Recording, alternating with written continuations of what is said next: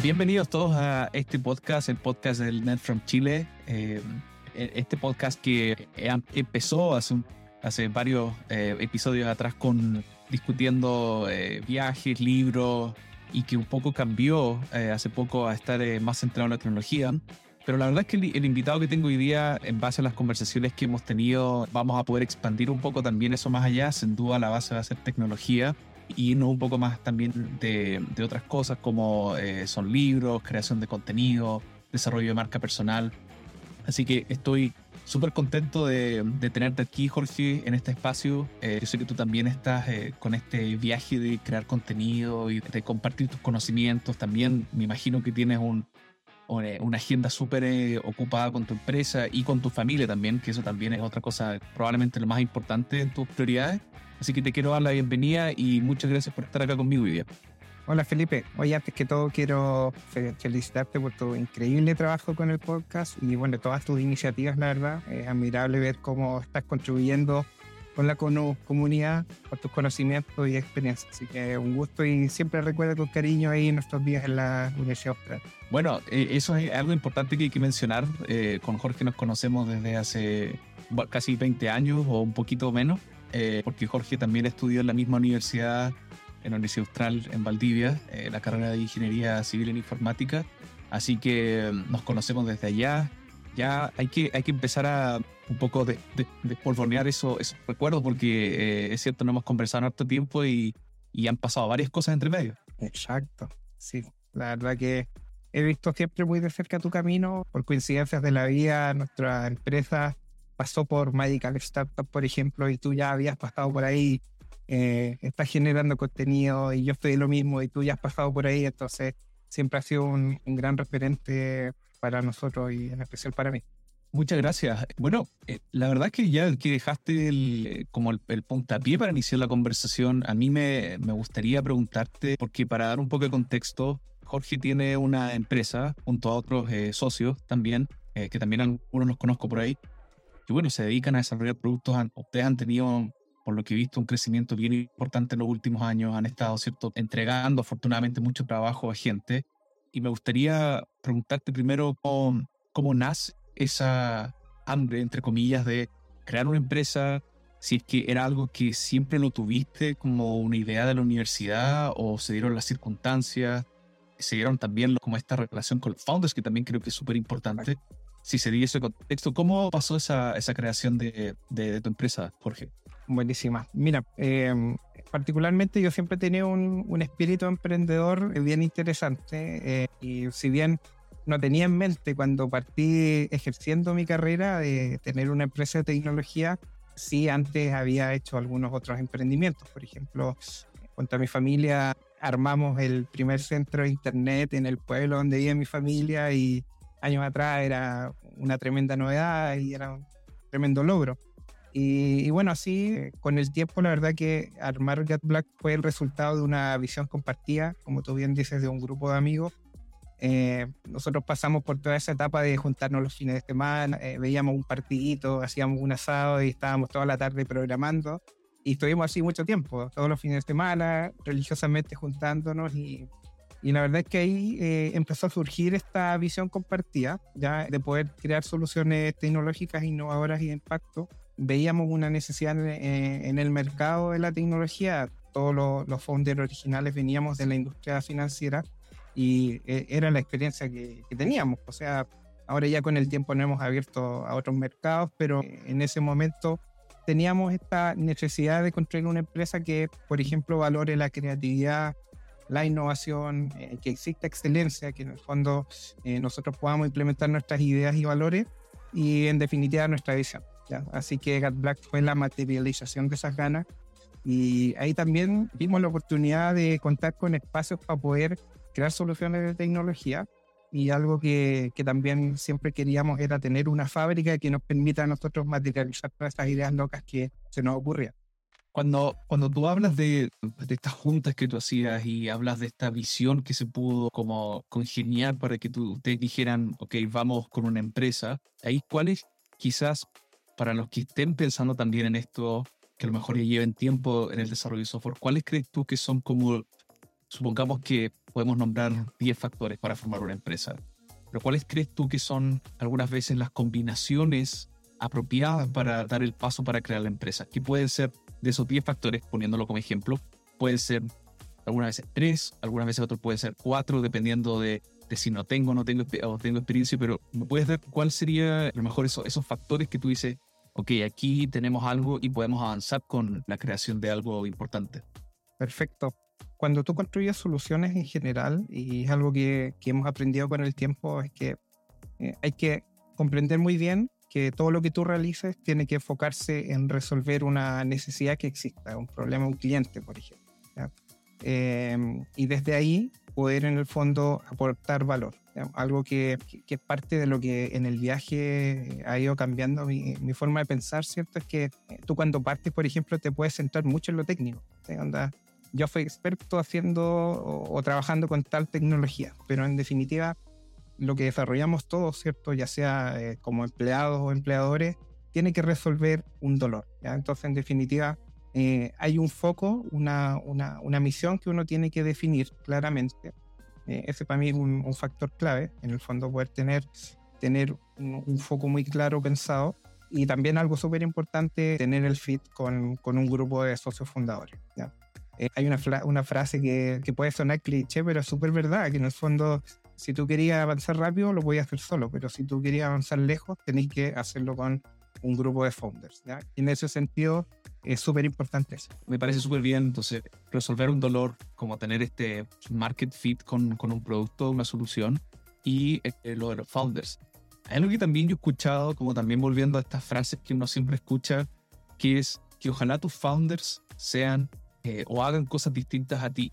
Yo no, no tengo muy claro, pero sé de que hay uno de que también es informático. Entonces, eh, ¿cómo crees tú que, o a lo mejor si han encontrado la forma en donde dos informáticos, quizás tres o, más, hayan encontrado esta forma de eh, diversificar ¿cierto? La, la, fundación de la empresa, la, la, puesta en, marcha? Entonces, un poco siendo abogado del diablo, ¿cómo ha funcionado eso para, para ustedes respecto a la diversidad?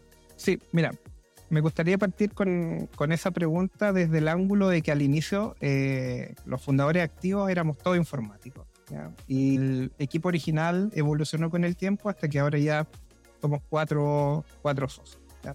Y al inicio, por ejemplo, no, para nosotros no era tema la gestión comercial, por ejemplo, la contabilización ordenada, la gestión de equipo y en definitiva eran eh, capacidades que, que con nuestra preparación de repente quedamos medio cortos. Puede ser porque eh, de frente no, no, no las sabíamos o por otro lado que no las pescamos, que es algo súper común también. Y en parte eh, motiva lo, mi, mi, paso a la generación de contenido. Pero volviendo a eso ahí, nos dimos cuenta de que necesitábamos un socio, en este caso Valentina, una socia, que no sea del mundo de la informática. Y en, en este caso ella es ingeniero comercial y nos vino a resolver la vida. O sea, eh, el hecho de hacer empresa no es, en el caso de tecnología, no es solo programar, sino que tienes que eh, empezar a negociar con los clientes, tienes que vender, o sea, una empresa que no, no vende, muere. Entonces, lo esencial de una empresa es vender, tenés que gestionar equipo y en la medida que el equipo crece, van naciendo nuevos roles, se crean nuevas áreas y, y la verdad que, que sí, o sea, eh, rápidamente entendimos que teníamos que escalar no solo en, en, términos de hacer crecer el equipo técnico, sino que también incorporar otros roles. Así que la figura actualmente somos tres socios del mundo de la tecnología, más una socia eh, del área comercial. Y yo sí me, me, defino, ahí tengo las patas de, del fondo, definirme como eh, un informático más comercial. He tenido una evolución eh, en el tiempo y, yo actualmente soy CEO de Gatplack y, y, yo siempre digo, mi pega y lo que más me mueve es ser el mejor vendedor de Gatplack bacán que me hayas explicado también esa evolución porque me da, me da una perspectiva de que, claro, ustedes encontraron el, ese dolor interno que era no somos buenos en, no sé, gestionar finanzas o en, a lo mejor hacer presupuestos, hacer proyecciones también, que es algo que, que algunas veces hay que hacer para los inversionistas, todo eso.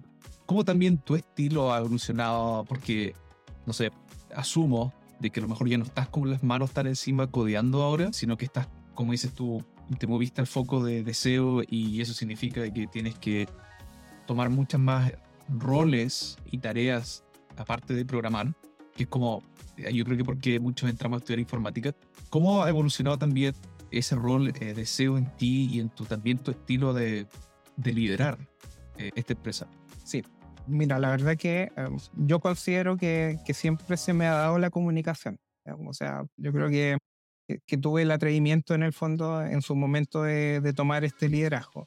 obviamente siempre he conversado con, con todos los socios y, y sí, yo al inicio cuando partí trabajando, bueno, primero trabajé en la Universidad Austral, después me vine a Santiago a, trabajar en, en, la Bolsa de Santiago, era full, full de y y en mi pega eh, se fue dando naturalmente eh, el hecho de poder asumir mayores responsabilidades eh, porque tenía la capacidad en el fondo, además de programar, poder sentarme con el cliente, entender lo que necesitaba y partir desde ahí con una solución que realmente resuelva su problema. Entonces, eso también claramente se fue dando en, ya en la pega en GatBlack. Al inicio eran maratones de desarrollar todos los founders y pasábamos literalmente semanas completas codificando y, después nos dimos cuenta que en el fondo había que, vender. Así que ahí eh, claramente uno, uno tal vez extraña el programar, pero ciertamente eh, el saber que el negocio es mucho más amplio derriba un montón de barreras y en el fondo eh, deja mejor posicionado a, tu proyecto. Y ahí cuando, cuando ya te empiezas ¿cierto? a dar cuenta y empezar a, a vender el producto también, tú me imagino que también tuviste que tener eh, o crear o desarrollar habilidades para liderar, ¿cierto?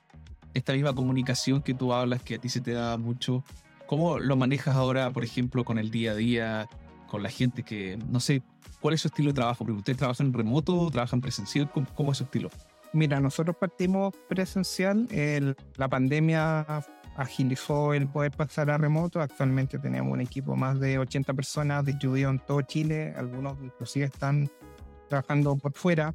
Eh, nos encantaría eh, ser mayormente remotos, pero hay contratos que, no, que nos impiden salir del país, por ejemplo, con ciertos clientes. Piensa que estamos en el mundo financiero, entonces ahí también hay, hay, ciertas condiciones que, que respetar. Y eso te quería, sí, eso te quería preguntar. Dale, termina, termina y después paso a otra pregunta. Ya, perfecto. Sí. Y ahí en, eh, en, el fondo lo primero fue eh, cuando pasamos del presencial al remoto, con, todos los miedos ¿cierto? Que, que, uno puede tener, aprender a, delegar. Yo creo que lo primero y lo esencial de liderar es delegar, ser una inspiración. A mí eh, me mueve mucho no perder la comunicación que traía obviamente con los OG, que son los chicos del equipo que llevan mucho más tiempo y también poder eh, empoderar a los liderazgos que se fueron levantando eh, dentro de la empresa. Ahora, eh, el día a día, si bien yo no estoy en todas las reuniones, es imposible para mí hacerlo de, equipo. Sí trato de tener una comunicación muy directa y activa con los, jefes de proyecto, por ejemplo, eh, con mis contrapartes. Y creo que desde ahí eh, puedo generar una línea de contención muy buena para el equipo, poder en el fondo no traspasar ciertos miedos, ciertas, ciertas condiciones o negociaciones ya difíciles que por ahí no, no tienen que por qué llegar al equipo. Entonces, sí. Eh, entretenido me, produce curiosidad como saber en la escala que estás ahora y tú dices como tener una comunicación activa y directa con tu eh, jefe de proyecto. ¿Qué es lo que a lo mejor si pusiéramos una semana como ejemplo, cuáles son como tus señales o puntos claves para tú decir, ok, estoy al tanto de este proyecto o este proyecto le falta más información? ¿Cómo vas midiendo eso en, en la comunicación que tienes? Perfecto. Las herramientas digitales para trabajar en remoto son esenciales. O sea, eh, todo fluye desde ahí. No sé, nosotros trabajamos, tal, vez medio, es medio distinto a lo que es común en la, en la fábrica. No usamos Slack, usamos Discord. Y, y puntualmente es porque tenemos productos que, que van apuntando hacia gestionar comunidades con Discord. Así que dijimos, oye, usémoslo para después estar súper familiarizados con la herramienta. ¿cachai? Como que eh, hicimos ese, ese cambio ahí. Y no sé, tenemos sesiones eh, con los jefes de proyecto en donde obviamente se KPI, hay métrica y eso ayuda al gerenciamiento. ¿ya? Y también tratamos de generar instancias eh, en donde el equipo se reúna ahí, eh, no sé, por Google, en este libro de cómo trabaja Google se habla de, esta sesión de los viernes, ¿cierto? Gracias a Dios que es viernes. Entonces tratamos de, de replicar eso y, y generar instancias de charlas internas, capacitaciones o simplemente juntarnos a, a, jugar Gartic Phone. O sea, en el fondo es, es poder generar esos puentes. Eh, una entrevistada tuya hablaba mucho de, eh, de la gestión del tiempo, ¿cierto? Y esto es esencial. Y esto es un aprendizaje que, eh, por cierto, estamos en camino, no tenemos la, la receta mágica, pero apuntamos hacia allá. Es bacán que, que menciones eso de Discord porque también siempre con esto de las herramientas digitales está como ese, esa preocupación de que se pueda convertir más en un problema que ayude a la persona a comunicarse de forma activa. Lo he escuchado de Slack, lo he escuchado de Discord y, y el tema va por las notificaciones. Ahí también va un poco de culpa al gerente o al, o al jefe que es el que también está bombardeando algunas veces a los equipos con quiero una actualización o, o quiero saber esto en ese sentido, ¿cómo, eh, ¿cómo son con la comunicación? ¿Son más como pacientes o, o si, por ejemplo, hay, algunas empresas también que al momento que existe mucho chat de estas eh, herramientas, deciden, ya sabes que saltamos en una reunión porque va a ser más rápido. ¿Tienen alguno de no sé, manifiesto o, o eh, pensamiento sobre cómo debería ser la comunicación? Sí, personalmente mi visión es que las reuniones sí sirven. Eh, he visto una tendencia en ciertas redes donde eh, se, se, demonizan las reuniones, porque casi que no deberían existir y yo creo que nada va a reemplazar la interacción social. O sea, eh, claramente uno debe confiar y debe con el tiempo aprender a dejar el micromanagement, ¿cierto? para que el equipo también te pueda apoderar de su pero efectivamente, si tienes que resolver algo crítico, y aquí vuelvo a lo que es el foco en solucionarle la vida a tu cliente, el hecho de estar días con un pimponeo de correo enorme, ¿cierto? Versus juntar a todos en una mesa y, por más que digan, oye, la reunión es cara, no importa, estés resolviendo el problema eh, y lo vayas a resolver en definitiva de forma mucho más eficiente que pasar días en un hilo de correo o en un hilo de chat eh, haciendo mejor juntar las partes, ¿cierto? Y ahí resolviste todo, todo de una.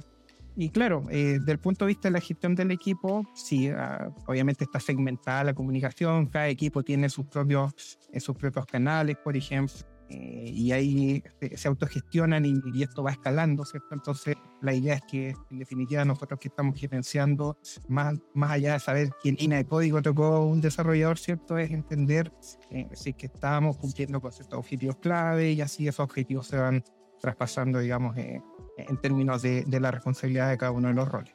¿Tienen aplicaciones conectadas como automatizadas y en Discord que estén posteando y puedes ofrecer quizás algunos tips para las cosas que funcionan y las que no funcionan en términos de automatización? Sí, pero las cosas de, publicaciones sociales, ¿cierto? Lo que tiene que ver con marketing y comunicación de la marca, no la mezclamos con eh, la operativa del, día a día. Entonces, eh, ahí quitamos todo el ruido de, no sé, que la marca posteó algo en, en Twitter, posteó algo en LinkedIn, por ejemplo, pero sí, efectivamente, tenemos traqueado, por ejemplo, todo lo que pasa en Git, eh, los pull requests, y vamos viendo eh, la historia que va pasando. Eh, no sé, nosotros como trabajamos con blockchain también, cuando, no sé, generamos un mint o, hacemos, hacemos ciertas cosas, también va, va, los monitores reflejando esa comunicación. Yo creo que lo, lo clave es no bombardear a los equipos con, con, con cosas que no estén viendo. ¿ya? O sea, eh, en definitiva, hay que saber segmentar muy bien la, plataforma, pero también ser súper conscientes de que eh, la información va a estar fluyendo en el día a día. O sea, para nosotros resulta poco eficiente hacer que un desarrollador, por ejemplo, esté en una isla y no sepa nada de lo que está pasando en la organización. Yo creo que hay que ser también súper realistas en ese sentido. Y así como cuando tú, estás en una oficina y sabes que llegó un, un, cliente invitado, está pasando una reunión o ocurrió algo en producción, tenéis que ir a tal parte, también el, colaborador tiene que, en el fondo, entender que está dentro de una organización y que pasan cosas. Buenísimo, buenísimo. Súper buena recomendación para los que esperen esa también dualidad de empezar a, integrar cosas a, estas herramientas.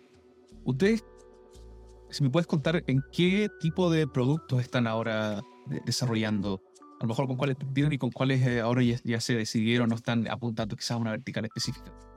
Buenísima. Bueno, lo primero es que Gatplac es una empresa que tiene dos líneas de negocio claramente definidas. Por un lado, los servicios de software, servicios profesionales, una fábrica que construye para nuestros clientes.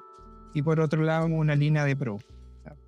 Tenemos varios productos que podrían eventualmente ser un spin-off, pero hemos tomado la decisión estratégica de todavía no hacerlo. Para nosotros, por ejemplo, y esta conversación se da mucho con, gente, de, no sé, tú conoces a, gente Michael, por ejemplo, a Aceleradora, a VC, eh, que en el fondo te dicen, oye, una empresa, un producto, exit rápido y chao.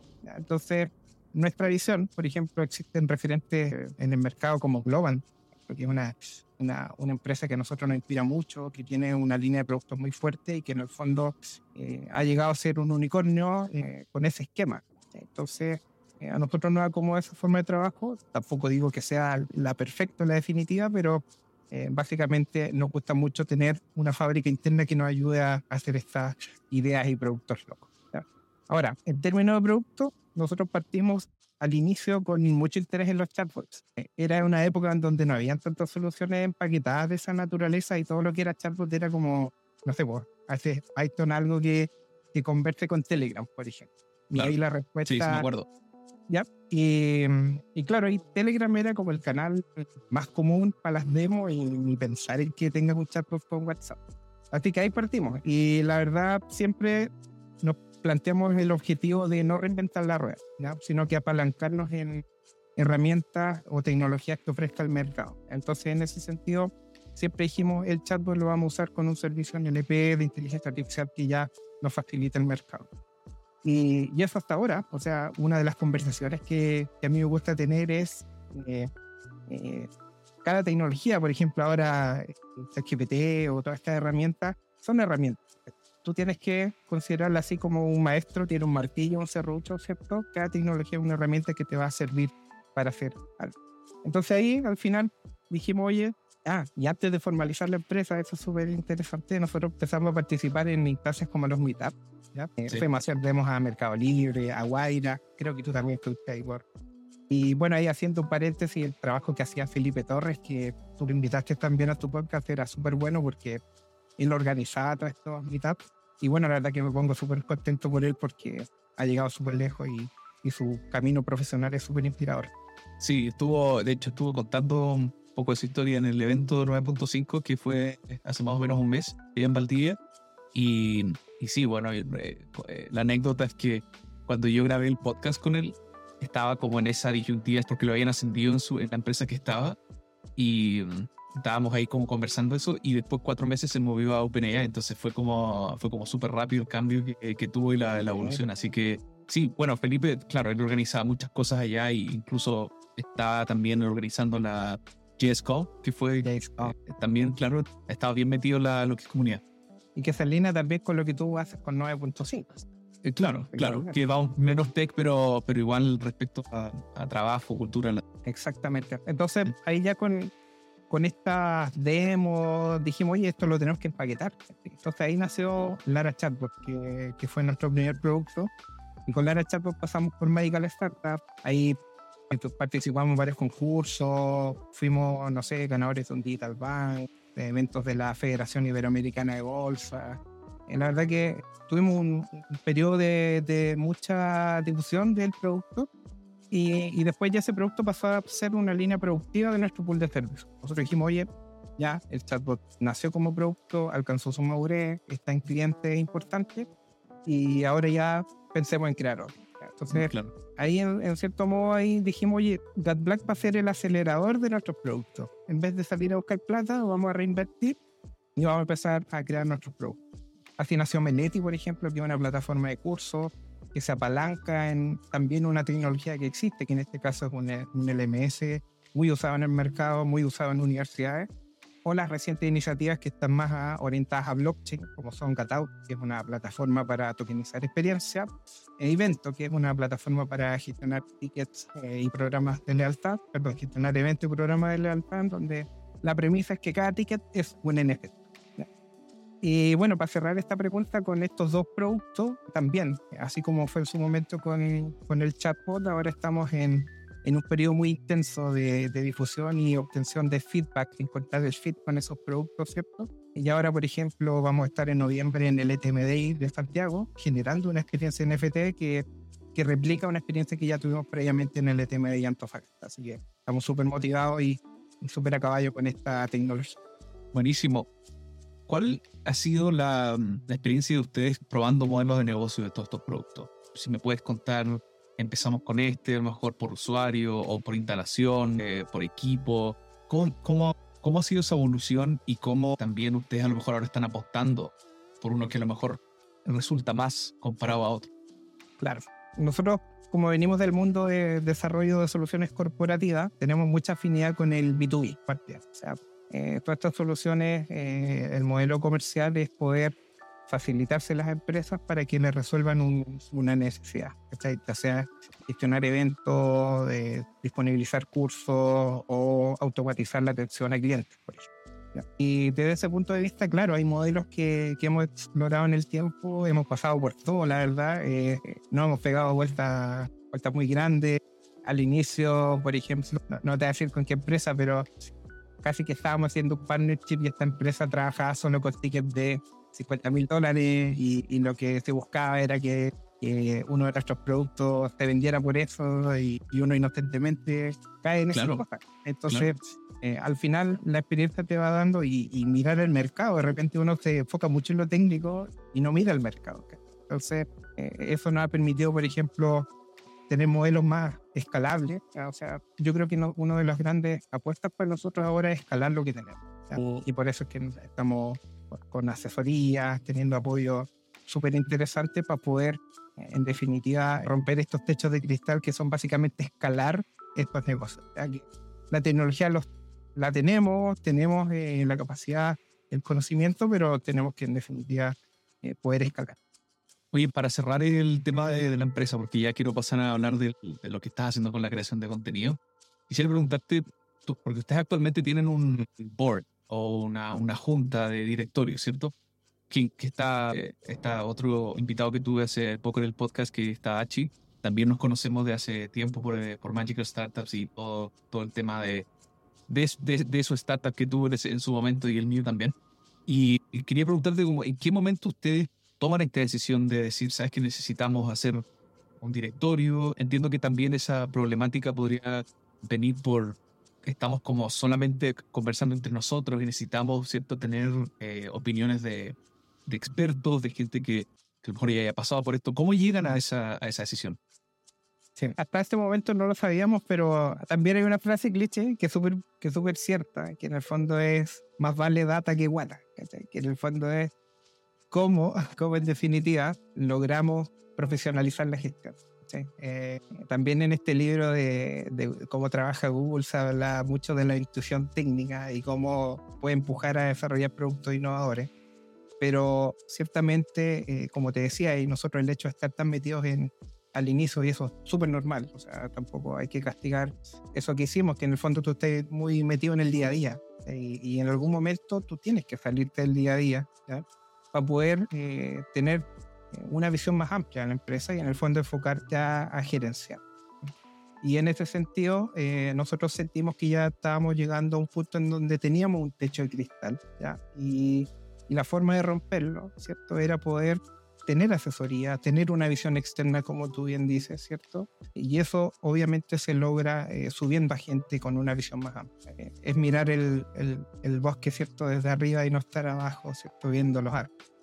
Y, justo se dio que Tadachi eh, planteó ciertos sus servicios de forma muy innovadora eh, y de hecho me, me, pone muy contento porque muchas personas lo han replicado. Cada día gente que conocemos, otra que no, eh, publica sus servicios de esa manera y la verdad que ha marcado una tendencia extraordinaria a Tadachi y lo invitamos a participar. Entonces, ¿cuál es nuestro foco? nuestro foco es poder hacer una redefinición de la estrategia, ¿ya? profesionalizar la gestión y lograr mayor independencia aún de la que hemos alcanzado para poder centrarnos en crear valor y gerencia.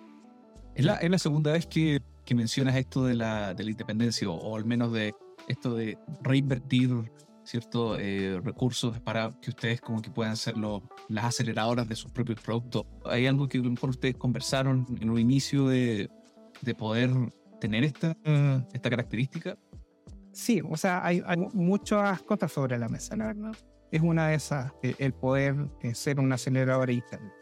Obviamente estamos en una etapa todavía de crecimiento y para lograrlo tenemos que crecer mucho, mucho más. Nuestros números son a, mí parecer muy buenos ya en términos de el rendimiento que hemos logrado con la empresa. Pero ya llega un punto en que tú no me quedan más horas del día y el otro año probablemente si trabajo al mismo ritmo voy a lograr los mismos resultados.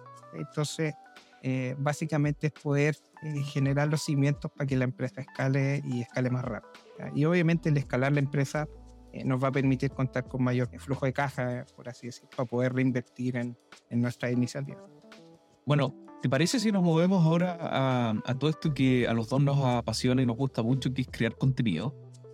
Bueno, yo, eh, al, igual que tú lo conversabas antes, eh, yo admiro a cualquier persona que se dedique a poder compartir y que se dedique a crear contenido de calidad bajo esa, esa concepción de poder compartir y, hablar sobre algo que a lo mejor uno ya pasó o quiere darle consejo a alguien. Entonces, de verdad también eh, quisiera felicitarte por todo el, esos clips, por todo lo que estás escribiendo también, que, que estás haciendo.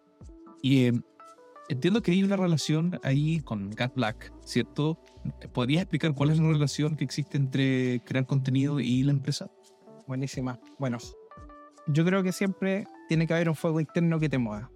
Y eh, en este caso, el, fuego interno era emprender. Y luego nació un fuego súper interesante que fue aportar mi conocimiento y crear valor. Yo siempre he tenido muchas ganas de enseñar, desde siempre. No sé, en la universidad era tutor de, de programación, ¿cachai? Y, desde ahí partió, eh, de hecho, volviendo más atrás, cuando era más niño, yo estaba en octavo, recuerdo, y le hacía clases de flauta a los niños de quinto, por ejemplo. Y y siempre he tenido esas ganas de enseñar y, en definitiva eh, tú piensas cómo hacerlo. Y en el cómo hacerlo, la generación de contenido usando herramientas digitales casa perfecto con ese propósito. Y, y desde ahí nació. Ahora obviamente el hacerlo me permite ser un amplificador con mi mensaje, ¿cierto? Eh, tanto de mi marca personal como eh, lo que es Gatbla, que, que, es mi empresa y en el fondo por más que te digan, ¿cierto? Que, que tú separes las cosas eh, como emprendedor, eh, es, un todo. Entonces, eh, es lo más importante para mí, por ejemplo, la vida familiar, pero es tan importante también tener éxito en la empresa y también poder construir mi marca personal. Entonces, se, se entremezclan los temas y como yo hablo desde la vereda de aportar valor en, en mis experiencias en tecnología y, y, tal vez desde esta vereda más pasar de lo técnico a conocer el negocio, ¿cierto?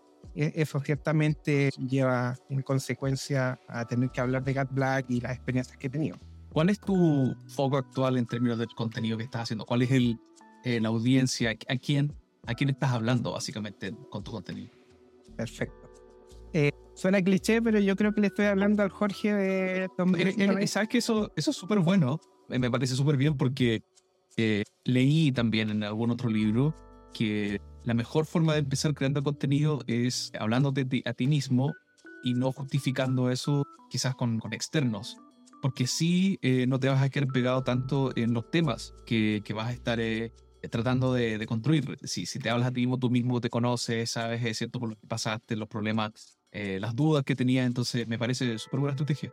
Exactamente. Y desde ese punto de vista, yo aprendí, y yo creo que ahí vienen los sesgos y, una mentalidad fija que uno de repente se arma, ¿cierto?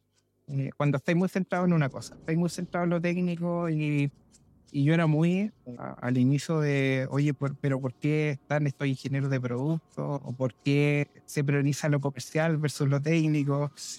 Y muchos sesgos que, que tú tienes y que en el fondo aprendes en el tiempo la importancia. Entonces, eh, yo en ese sentido, por eso digo que me hablaba a mí mismo, porque en el fondo es a partir de lo que aprendí, eh, busco que en el fondo que los profesionales que están partiendo, yo creo que ahí también puedo acotar un poco mi nicho, que es a quienes están empezando en tecnología, ya sea eh, terminando de estudiar o que están iniciando su trabajo, que, que rápidamente se posicionen de la mejor forma posible en su trabajo, entendiendo que existe una mirada de negocio más amplia, que básicamente lo que tú resuelves en una línea de código se traduce en, reducir un problema de un cliente.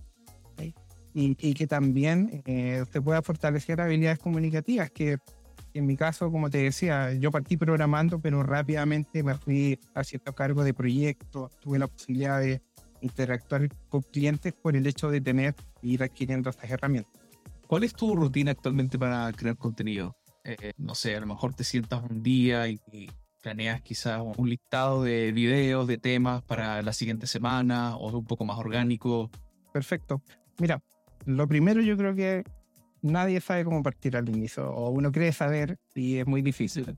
Confirmado. Eh, yo creo que lo clave es lo primero hacerlo. No sé, eh, una profe que estimo mucho, eh, Mariana, tú la conoces, ¿no? ella siempre me decía, hay que ocuparse en vez de preocuparse. ¿cachai? Y lo primero es partir. Eso es lo esencial. Y la experiencia te enseña esto. O sea, uno al inicio, tú puedes estar tres meses pensando cómo lo voy a hacer y si no lo haces, créeme que nunca va a materializar ese sueño.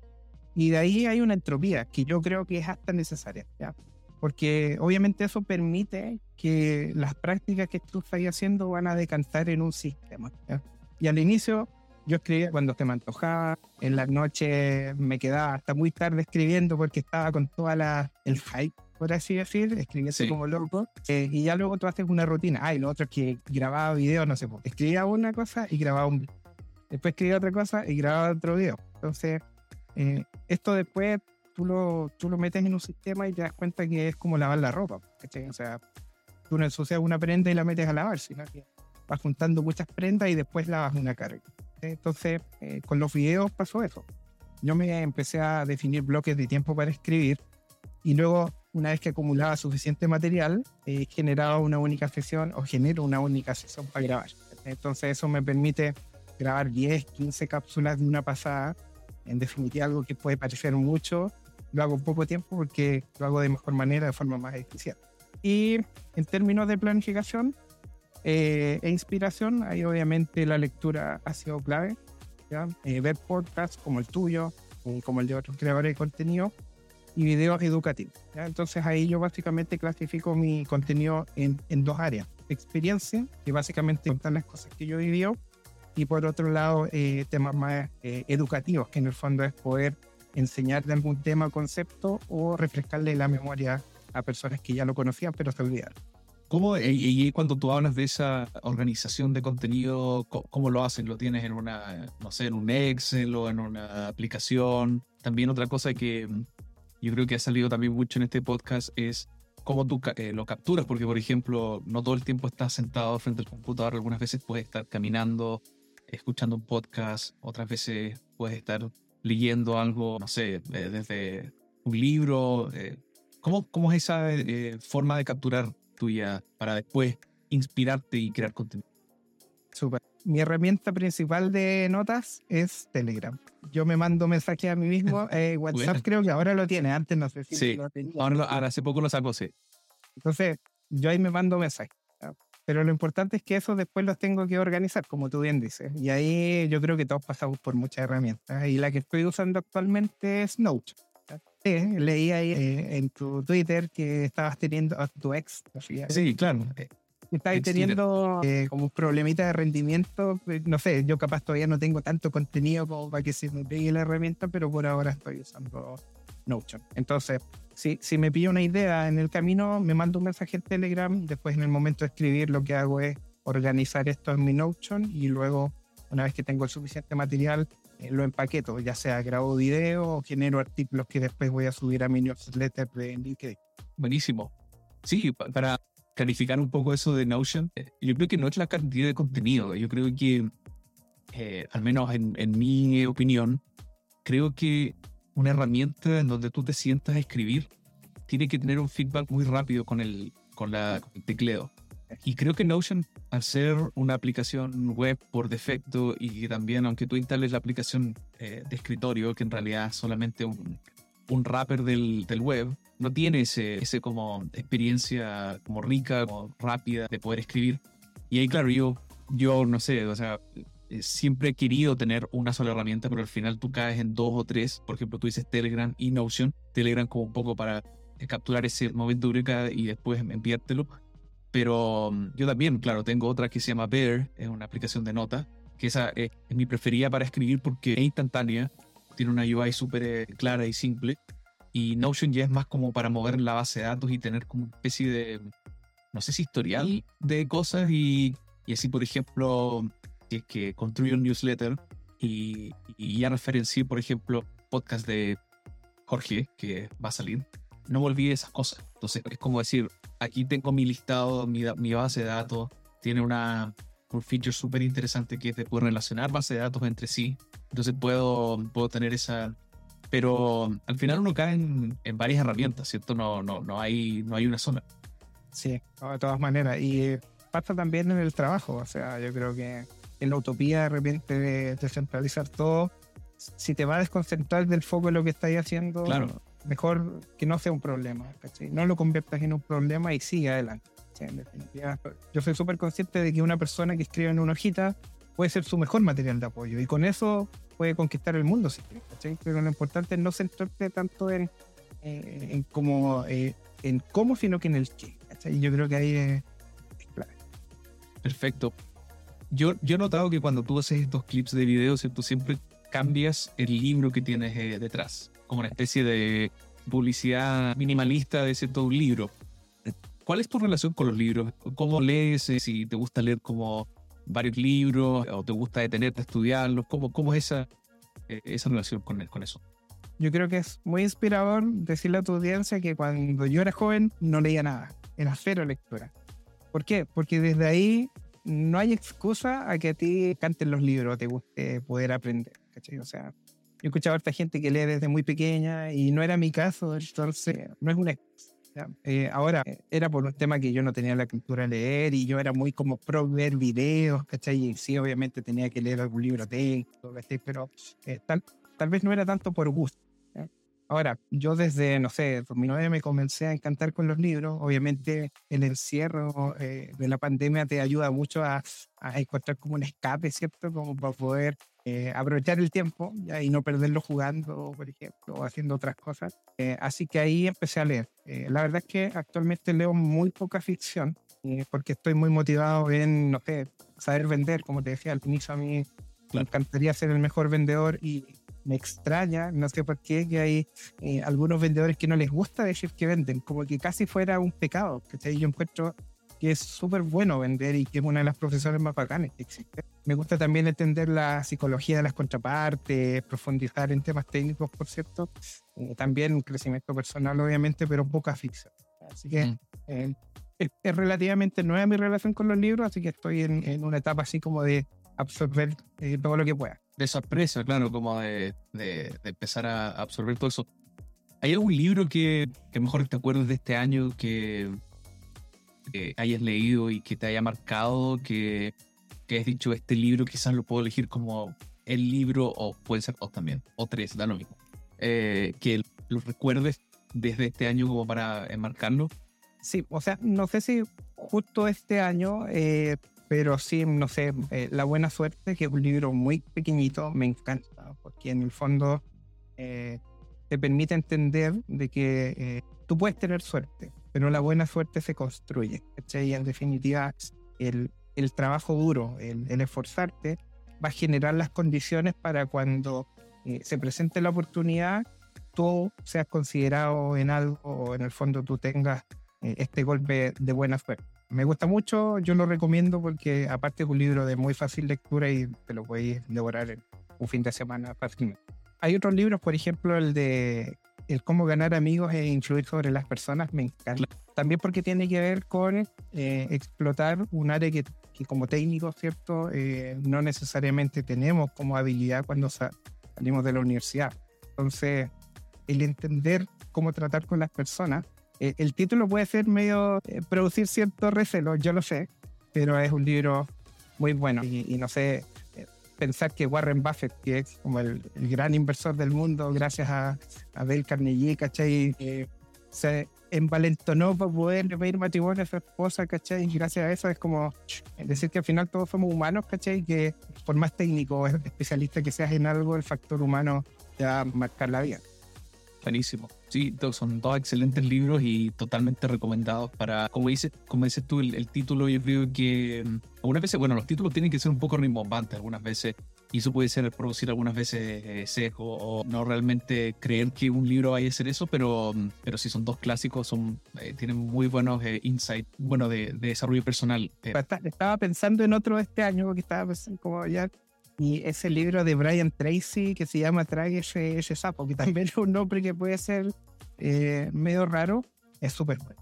Que en el fondo tiene técnicas para la gestión del tiempo, priorizar tareas y en el fondo como superar la procrastinación que...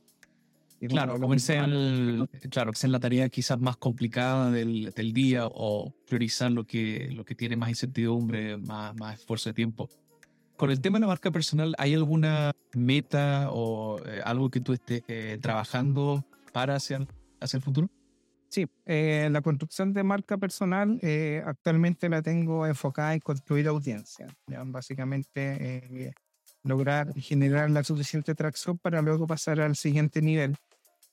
una, obviamente esto me está ayudando también a, a, ser un mejor vendedor en la empresa y en la medida que esto impacte positivamente en Catlack también eh, va, a ser un súper buen objetivo. De hecho, eh, ha pasado y eso me ha motivado mucho porque eh, ya hemos tenido algunos clientes que han, que han llegado y han dicho, oye, yo te he visto este video y, y, es súper bacán esa sensación. En el fondo, sin irle a vender directamente algo a, a una persona, llega y después y te compra un producto tienes, eh, tienes todo eso trabajando por ti de forma pasiva. Y, y, después, obviamente, con, con, la marca personal también tengo la expectativa de empaquetar estos conocimientos. Yo me encanta mucho este concepto eh, de almanaque, ¿cachai? Como de volver al futuro, el, el almanaque.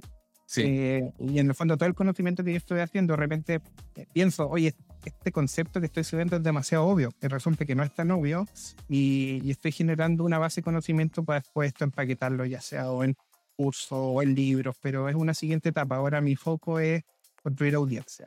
Y eso es como meta y marca personal, pero para mí esa eh, es una, una, meta secundaria, ¿cachai? Para mí lo esencial es que mi familia esté bien. Eh, este año... Sí, ya te iba a preguntar sobre eso, pero antes de, de, hablar de eso, eh, ¿qué, ¿qué meta tienes en, en, respecto a construir audiencia? Porque también eso mm, es algo que podría producir eh, mucha curiosidad de alguien que también quiera empezar. O sea, tú dices, quiero construir audiencia. Pero, ¿qué, qué significa eso? ¿Cuándo es algo bueno o hacia qué números a lo mejor podría estar yo eh, viendo dentro de cierto rango de tiempo? ¿Cómo lo piensas?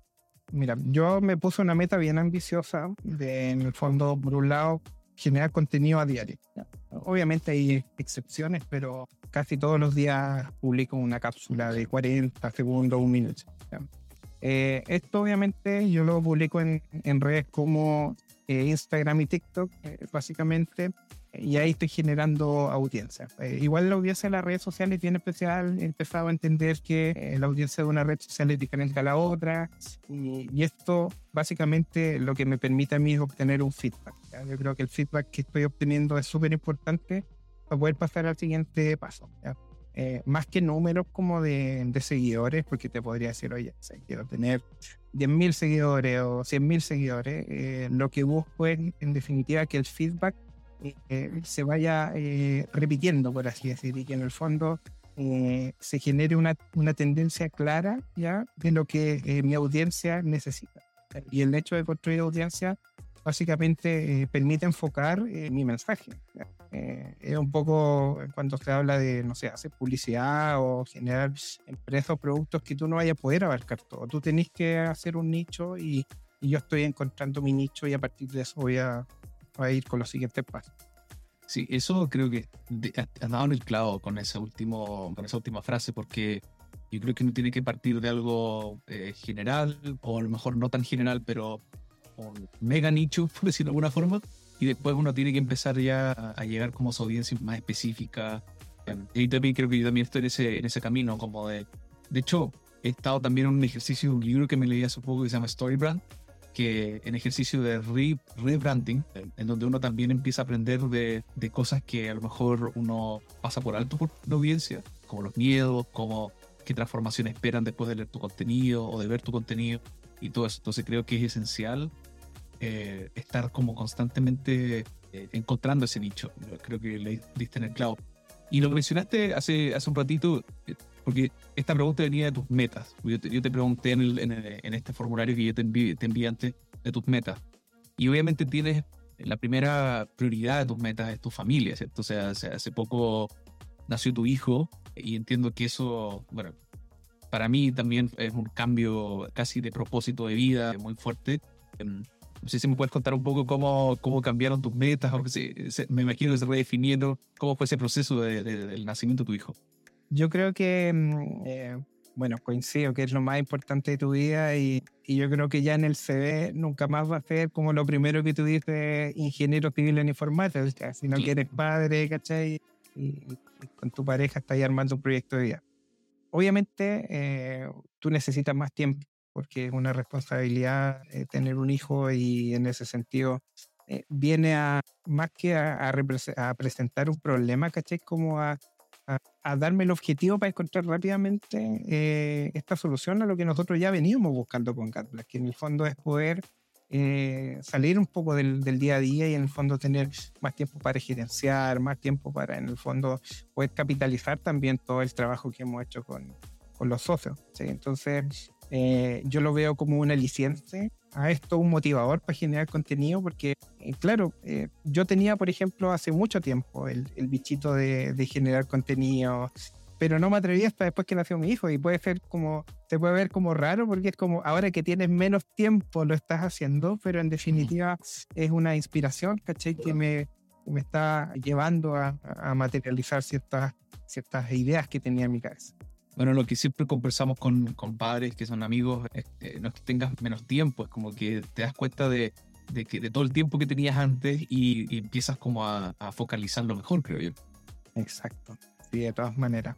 Y, mm, y obviamente ahí eh, Gatblack siempre también presente. Piensa que Valentina es socia mi pareja y, y con ella también es inevitable pensar todo el día en la empresa, pero siempre y hemos tratado mucho de proteger como eh, los tiempos ahora sobre todo, eh, pero vamos a tener que en, definitiva encontrar el camino, así como generar contenido decanta en algo, toda la entropía finalmente va a decantar en un orden natural.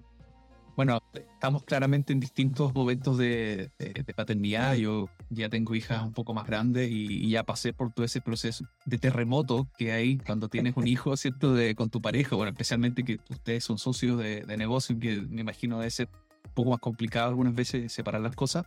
Mm, hay esperanza, te deseo lo mejor con recuperar tu sueño y, y todo eso. Y me, ya, ya estamos aquí cerrando este episodio y quiero, cerrar con la, pregunta que usualmente cierro unos episodios, que es esta pregunta de con quién tú te tomarías un café y una cerveza. Y bueno, admirable lo que, lo que respondiste. Dale, tú con la respuesta, la, primera parte de la respuesta y después hablamos de la, ¿cierto? De la parte más, eh, más tecnológica. Perfecto. También tiene que ver con los familiares. ¿ya? Me, me, encantaría, no ahora porque es un bebé, pero en el futuro tomarme un café o una cerveza con, con mi hijo.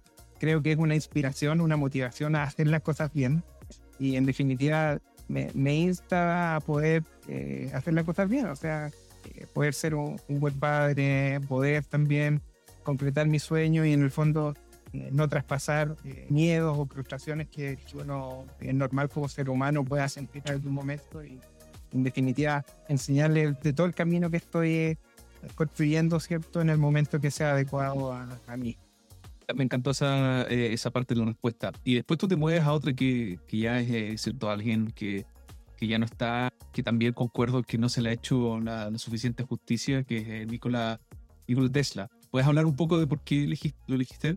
Sí, bueno, como, como bien tú comentáis, como que la historia siento que no ha sido lo suficientemente justa con todas las innovaciones que, que la ha hecho respecto a la electricidad, las señales, ¿cachai?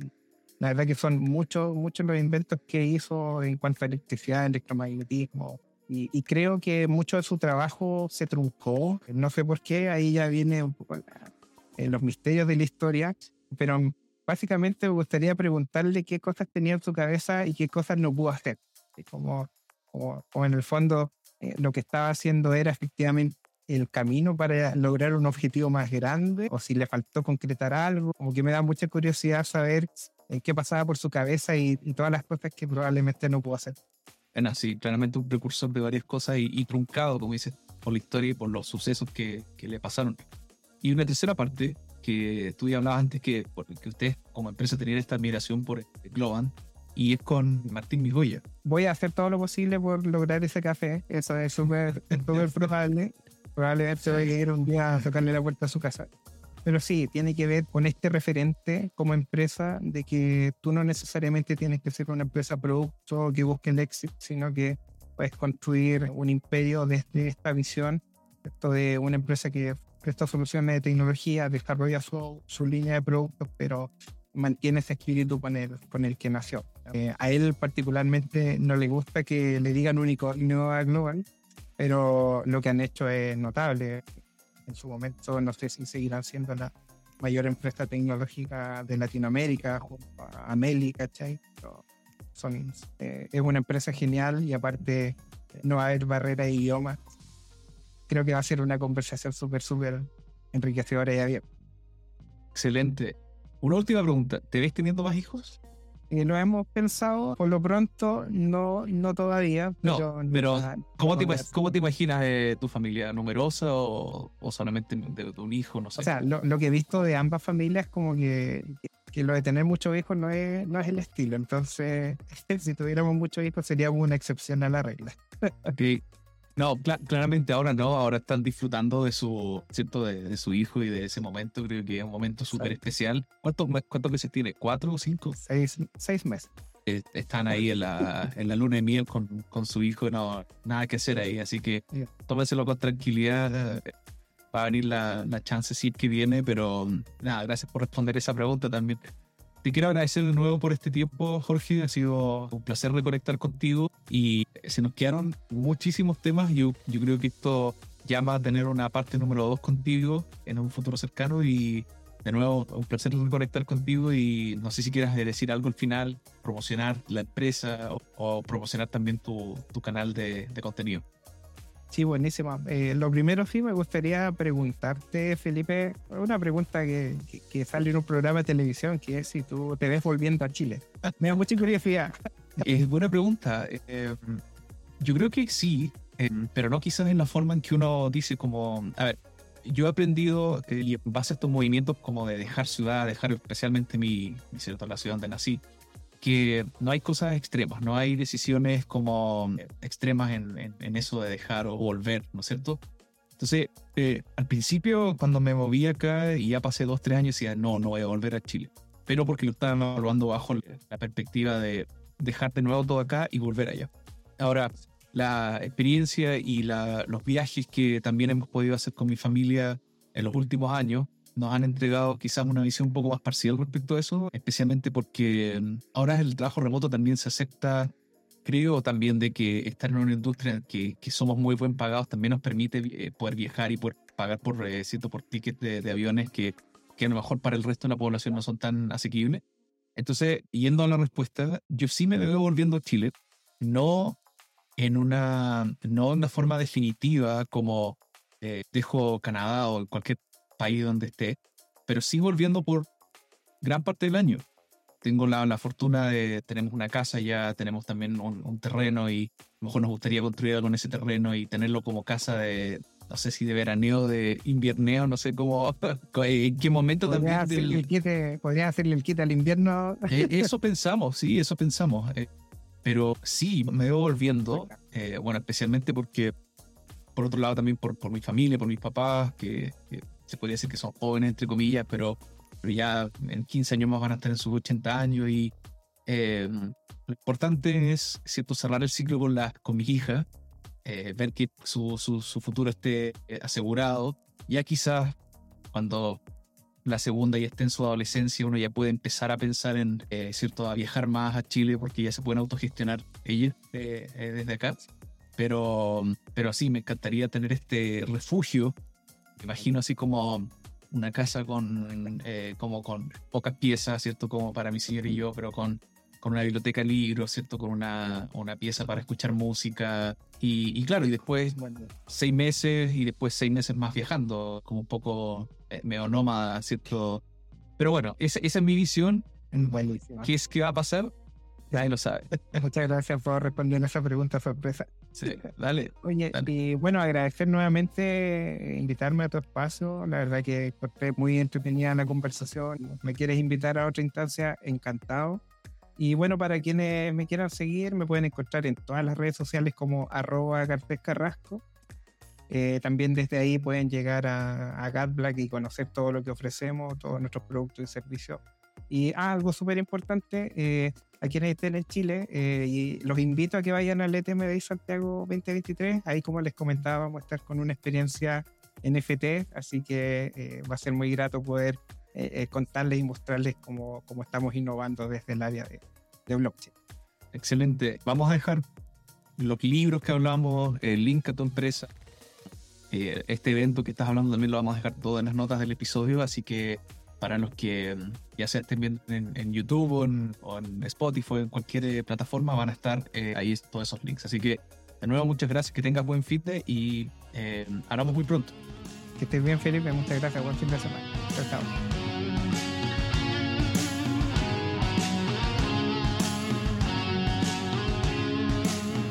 Gracias nuevamente por escuchar este episodio. Este podcast es mi proyecto personal que financio con mi tiempo y pasión por aprender y conectar con otras personas. Si alguna cosa te hizo sentido o si alguna frase te hizo actuar para empezar o terminar algún proyecto personal o de tu trabajo, te sugiero por favor hacer una de las siguientes acciones. Comparte este episodio con un amigo. Seguro vas a pensar en alguien que pueda estar buscando también ayuda o conocimiento sobre algún tema que hablamos acá. El link lo puedes encontrar en la misma plataforma que estás escuchando este podcast. La otra acción es que dejes por favor un review o comentario en Spotify, iTunes o cualquier app que estés usando. Mientras más comentarios tenga este podcast, más me va a ayudar para llegar a más gente y me va a seguir motivando para hacer más episodios como este. Muchas gracias.